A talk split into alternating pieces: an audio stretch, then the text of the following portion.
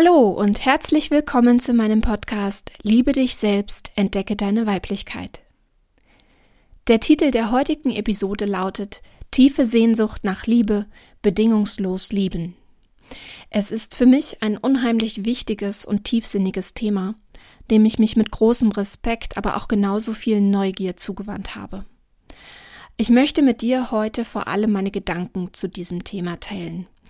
Verstehe also die kommenden Worte nicht als Handlungshinweis oder eine Aufforderung, genau das zu denken oder zu tun, was ich sage. Ich bin davon überzeugt, dass jeder seinen eigenen Weg zu mehr Liebe, zu tiefer Liebe finden muss, und dieser Weg kann eben auch sehr unterschiedlich aussehen. Ich wünsche mir, dass du dir heute ganz bewusst genau die Worte zu Herzen nimmst, die dich berühren, die in dir etwas auslösen und dich bewegen, Los geht's. Jedem Menschen ist das Bedürfnis nach Liebe angeboren. Jeder Mensch hat die Anlage dazu, lieben zu können. Aber es gibt Erlebnisse, Lebensläufe und Umstände, die uns im Empfinden und Geben von Liebe stark verändern und einschränken. Heute spreche ich über bedingungslose Liebe, über Beziehungen und das große Thema Vertrauen. Das Einzige, was du als Kind möchtest und für ein das Einzige, was das Einzige, was du als Kind möchtest und für eine gesunde Entwicklung brauchst, ist bedingungslos geliebt zu werden. Dieses Bedürfnis trägt jeder in sich. Es nährt uns mit Kraft, Selbstbewusstsein und Selbstvertrauen, wenn wir das Gefühl vermittelt bekommen, so geliebt zu werden, wie wir sind. Liebe gibt uns einen Powerstoß ins Leben und es wird uns umso leichter fallen, Liebe zu geben oder geben zu können, wenn wir diese durch unsere Eltern im großen Maße erfahren haben. Was ist bedingungsloses Lieben? Bedingungslos zu lieben bedeutet nicht, dass dir alles an einer Person gefallen muss. Es bedeutet auch nicht, dass du alles akzeptieren und hinnehmen musst. Es bedeutet auch nicht, dass Grenzen aufgehoben sind und du dich verletzen lassen musst, um bedingungslos Liebe zu zeigen. Bedingungslos zu lieben bedeutet keine Erwartungen an einen Menschen zu haben. Es bedeutet den Menschen hinter der Fassade zu sehen und unendlich zu lieben. Zwischen uns allen besteht ein energetisches Geflecht. Manche Menschen spüren wir gut und fühlen uns gleich sehr verbunden, zu anderen ist die Verbindung nur sehr schlecht und wir finden einfach keinen Draht zueinander. Zur Partnerin oder dem eigenen Partner oder auch zu Freunden spüren wir uns durch das energetische Geflecht angezogen. Gemeinsam fühlt man sich gut, willkommen und einfach wohl, und genauso spürt man innerhalb dieser Beziehungen, wenn es Unklarheiten oder Unstimmigkeiten gibt. Irgendetwas ist dann falsch, ist unausgesprochen und stört die Verbindung zueinander. Wenn die Verbindung uns wichtig erscheint, versuchen wir diese Störung zu reparieren, die Harmonie wiederherzustellen. Doch manchmal driften die energetischen Zweige zu weit auseinander und man verliert sich. Dann ist die Anstrengung einfach zu groß, um wieder zueinander zu finden, und man gibt die Beziehung auf. Was veranlasst uns dann dazu, die Beziehung gehen zu lassen oder aufzulösen? Wir fühlen uns zu Menschen hingezogen, die ähnliche Überzeugungen haben, die Interesse an uns und unserem Leben zeigen und wir ebenso Interesse an ihnen entwickeln. Hinzu kommen häufig ähnliche Wertvorstellungen oder Interessen allgemein, würde man wahrscheinlich sagen, man findet immer etwas, worüber man sich unterhalten kann. Wenn sich diese Interessen jedoch im Laufe der Zeit verändern oder unterschiedlich entwickeln und unsere eigenen Überzeugungen diese nicht akzeptieren können oder wollen, entscheiden wir uns auf kurz oder lang für die Lösung aus einer Beziehung, egal ob Freundschaft oder Liebesbeziehung, und wir geben sie auf. Das tun wir, weil wir nicht bereit sind, uns verändern zu wollen, damit die Beziehung weiterhin Bestand hat und eben harmonisch bleibt. Wir beweisen damit indirekt, dass wir uns selbst anscheinend doch sehr wichtig sind und uns nicht für andere verbiegen oder manipulieren lassen. Das ist ein klarer Beweis für Selbstliebe, was auch absolut gesund und richtig ist. Die meisten Beziehungen, Freundschaften, aber auch Liebesbeziehungen stehen auf solchen Säulen der gemeinsamen Interessen, Gesprächsthemen oder, ich muss es so sagen, auch oberflächlichen Verbindungen. Wie zum Beispiel dem gemeinsamen Arbeitsplatz, Nachbarschaft oder auch Verwandtschaft. Diese Beziehungen sind gekennzeichnet von zeitlich bedingten Kontakten oder thematischen Verbindungen, die sich nach einiger Zeit wieder lösen. Ein gutes Beispiel sind Freundschaften im Studium, die sich danach recht schnell auflösen.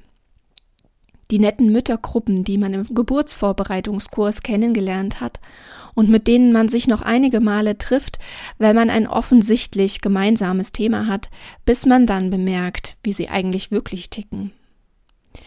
Es gibt auch Beziehungen zum Zeitvertreib, auch wenn dies zunächst etwas böse klingt, wenn ich mich nur mit dieser einen Kollegin im Unternehmen gut verstehe und deshalb mit ihr regelmäßig gemeinsam die Mittagspause gestalte, muss ich nicht zwangsweise auch noch das Bedürfnis spüren, noch mehr Zeit mit ihr zu verbringen. Es gibt allerdings auch Liebesbeziehungen, die auf solchen wackeligen Säulen gebaut werden und meist auf längere Sicht sehr unglücklich machen. Wenn Paare zusammenkommen und entscheiden, ihr Leben miteinander zu verbringen und diese Entscheidung nur auf gemeinsame Interessen beruht, wird es sehr schwer werden. Es wird schwer werden, die Beziehung in tiefere Fahrwasser zu lenken und die energetischen Verbindungen damit zu stärken. Das gleiche Lieblingsessen und das gleiche Hobby zu teilen reicht nicht aus, um zueinander zu finden. Solche Beziehungsgeflechte sind also weder von langer Dauer noch von inniger Tiefe. Ein ganz wesentlicher Punkt spielt das Vertrauen hierbei. Wenn ich einen Menschen bedingungslos liebe, setzt dies ein hohes Maß an Vertrauen voraus. Vertrauen ist an dieser Stelle ein sehr großes Wort, denn es bedeutet einem Menschen zu trauen, sich anzuvertrauen, mich zu trauen, ihm oder ihr alles erzählen zu können, alle inneren Abgründe, Verrücktheiten, Ideen, alle Ängste und Emotionen teilen zu können. Vertrauen ist eine Eigenschaft, die stark mit unseren ersten Lebensjahren in Verbindung steht. Das Urvertrauen bildet sich innerhalb der ersten drei bis sechs Jahre und ist unmittelbar an das Verhalten unserer engsten Bezugspersonen geknüpft. Je nachdem, wie gut sie für uns sorgten, uns Liebe schenkten, Liebe gaben und uns als Individuum betrachteten und erzogen, entwickelte sich in uns ein Vertrauen uns selbst gegenüber, ein Vertrauen, das aus Selbstliebe, Selbstachtung und Selbstbewusstsein besteht. Du lernst in diesen ersten Jahren also deinen eigenen Wert kennen, wie viel du dir und den anderen bedeutest und welche Stellung du innerhalb der Familie oder sogar der Gesellschaft hast. Die Grundlage für dieses gesunde Bewusstsein dir selbst gegenüber entsteht nur, wenn du den Menschen in deiner Umgebung vertrauen konntest, wenn sie sich um dich gekümmert haben, Schon in meinen letzten Episoden habe ich angesprochen, wie sehr uns einzelne Erlebnisse oder Erziehungsmaßnahmen unserer Eltern geprägt haben. Fehlendes Urvertrauen ist eines der häufigsten Gründe für spätere Persönlichkeitsstörungen oder Auffälligkeiten. Die Gründe hierzu liefern unsere Eltern, die es allerdings oft selbst nicht besser wussten. Fehlendes Vertrauen meinem oder meiner Partnerin, meinem Partner gegenüber ist somit häufig eine Spätfolge von fehlenden Bezugspersonen während meiner frühen Kindheit oder fehlendem Vertrauen den Bezugspersonen gegenüber. Als sich in den 50er Jahren die ersten Erziehungsratgeber durchsetzten, die den Müttern erklärten, dass sie ihre Säuglinge schreien lassen sollen und somit auf feste Mahlzeiten trainieren, entstand ein großes Problem für diese Generation. Die Scheidungsrate Jahre später schoss in die Höhe, doch niemand vermutete, dass es am Urvertrauen liegen könnte. Doch wenn Säuglinge allein und schreiend in einem einsamen Raum liegen gelassen werden, voller Angst und unbefriedigter Bedürfnisse wie Hunger, Nähe, Wärme und Liebe, leidet ihr Urvertrauen massiv. Der Säugling unter einem Jahr kann nicht verwöhnt werden, Er schreit nur dann, wenn er etwas dringend braucht, und dies sollte man ihm auch geben. Schon das zweijährige Kind zeigt bereits erste Erscheinungen von einem verletzten Urvertrauen, wenn es mit dem Eintritt in den Kindergarten, das ist meistens mit zweieinhalb oder drei Jahren, starke Schwierigkeiten zeigt, sich von Mutter und Vater zu lösen. Es zeigt dann klare Verlustängste, die auch innerhalb der ersten beiden Jahren entstanden sein können. Teilweise unbewusst, weil die Eltern dies nicht erkannt haben oder merkwürdige Einschlafriten pflegten, die die Kinder in Etappen schreien und meckern lassen, bis sie irgendwann erschöpft einschlafen. Es gibt leider auch heute noch einige dieser Erziehungs- und Einschlafratgeber, von denen ich großen Abstand nehmen würde. Eine weitere Ursache könnte ein Aufenthalt in einem Krankenhaus gewesen sein oder eine längere Abwesenheit eines oder beider Elternteile, der Hauptbezugsperson. Meines Erachtens nach gibt es gewisse Prägungszeiten, die bei jedem Kind zu individuellen Zeiten stattfindet. Man kann diese nie voraussagen. Findet ein Ereignis innerhalb einer prägenden Phase statt, das können manchmal Wochen, manchmal Tage sein, wird es stärkere Folgen aufweisen als in einer anderen Phase der Entwicklung. So erklärt sich auch, dass manche Kinder manchmal stark auf schon kleine Veränderungen reagieren und manchmal ein dramatisches Erlebnis kaum Folgen mit sich zieht. War das Baby zum Beispiel super gut umsorgt durch die Oma, als die Mutter für zwei Wochen im Krankenhaus lag, kann auch das ohne Folgen ausgehen. Und bei manchen Kindern ist der Verlust doch zu stark und sie leiden. Dann wird es Folgen haben für das Urvertrauen eines Kindes und später eben auch für die Vertrauensfähigkeit eines Erwachsenen. Die meisten von uns werden solche Erlebnisse nicht klar und eindeutig als Ursache ausmachen können. Man kann die Zeit nicht zurückdrehen und ändern kann man sie auch nicht. Ich sage das ganz bewusst, denn es geht hier nicht darum, einen Schuldigen zu suchen, sondern dir nur zu erklären, was eventuell der Ursprung sein könnte, wenn du eben Schwierigkeiten mit Beziehungen hast, in Bezug auf Vertrauen oder bedingungslos zu lieben. Oft stempelt man sich selbst als beziehungsunfähig ab, doch das ist kein Zustand, der starr bleibt, Lieben kann man lernen. Nein, eigentlich trifft es das so nicht. Lieben muss man nicht lernen. Hm, das können wir alle eigentlich ziemlich gut. Aber wir müssen fair lernen, uns gegen die Liebe zu sträuben oder uns zu widersetzen. Zu lieben ist nicht immer bequem und harmonisch. Bedingungslos zu lieben heißt auch eine Bereitschaft zu zeigen, verletzt zu werden und diesen Schmerz zu tragen. Wenn ich mich voll einem Menschen hingebe, dann mache ich mich automatisch verwundbar. Verwundbar auf wirklich allen Ebenen, geistig, seelisch und auch körperlich. Ich zeige mich mit meinen ganzen Schwächen und Wunden. Ich vertraue, ich biete mein offenes Herz und somit meine größte Verwundbarkeit. Nur wenn du dazu bereit bist, wirst du erleben, was wahre Liebe bedeutet.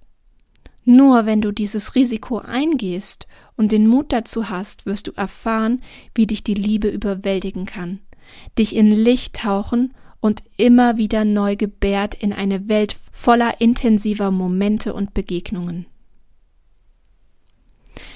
Wenn du nicht dazu bereit bist, dich deinen Beziehungen voll und ganz hinzugeben, wirst du vergeblich auf innige und tiefe Liebe hoffen dann wirst du ein ewig Suchender bleiben, immer auf der Suche nach einem Menschen, nach neuen Beziehungen, nach neuen Freundschaften. Du wirst immer ein bisschen etwas von dir zurückhalten, nie dein wahres Gesicht zeigen und schon gleich gar nicht deine Schwächen preisgeben. Denn diese machen dich angreifbar. Sie machen dich verletzlich. Vielleicht hast du dir irgendwann geschworen, dass dich niemand mehr verletzen wird, und du niemanden wieder oder zumindest nicht so schnell an dich heranlässt. Vielleicht gab es diesen einen Menschen oder vielleicht auch mehrere, die dich verletzt haben, die dir Schmerzen verursacht haben, die dich enttäuscht und dein Vertrauen missbraucht haben. Ich kenne das nur zu gut, glaub mir. Als falsche innere Stärke machen wir dicht und sperren uns.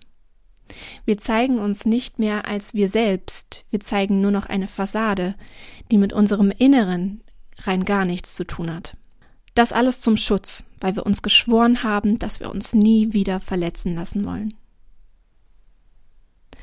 Eine Art Vorsichtsmaßnahme mit weitreichenden Folgen. Denn ohne dass uns das bewusst ist, schleicht sich diese Schutzmauer in all unsere Beziehungen und sorgt dafür, dass wir auf keine tiefere Ebene gelangen werden. Was meine ich mit tieferer Ebene? Eine Beziehungsebene, egal ob Freundschaft oder Liebesbeziehung, die uns eine Person wirklich erkennen lässt.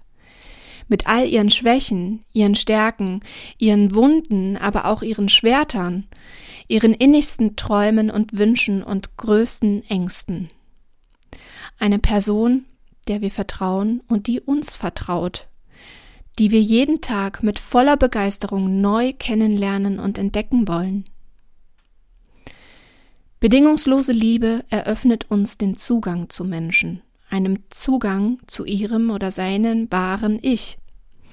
Wenn wir auch nur eine Idee vom wahren Ich eines Menschen erhalten und kennenlernen, wird es uns nicht mehr schwerfallen, ihm zu verzeihen, denn wenn er uns beschimpft und wir spüren, dass der Ärger nicht sein wahres Ich ist, was da spricht, sondern nur das verletzte innere Kind in ihm, mit all seinen verkorksten Erfahrungen und Erlebnissen aus der Vergangenheit, seinem Verstand Ich, das sich geschworen hat, vor Verletzungen sich auf ewig zu schützen, komme was wolle, dann werden wir verzeihen lernen.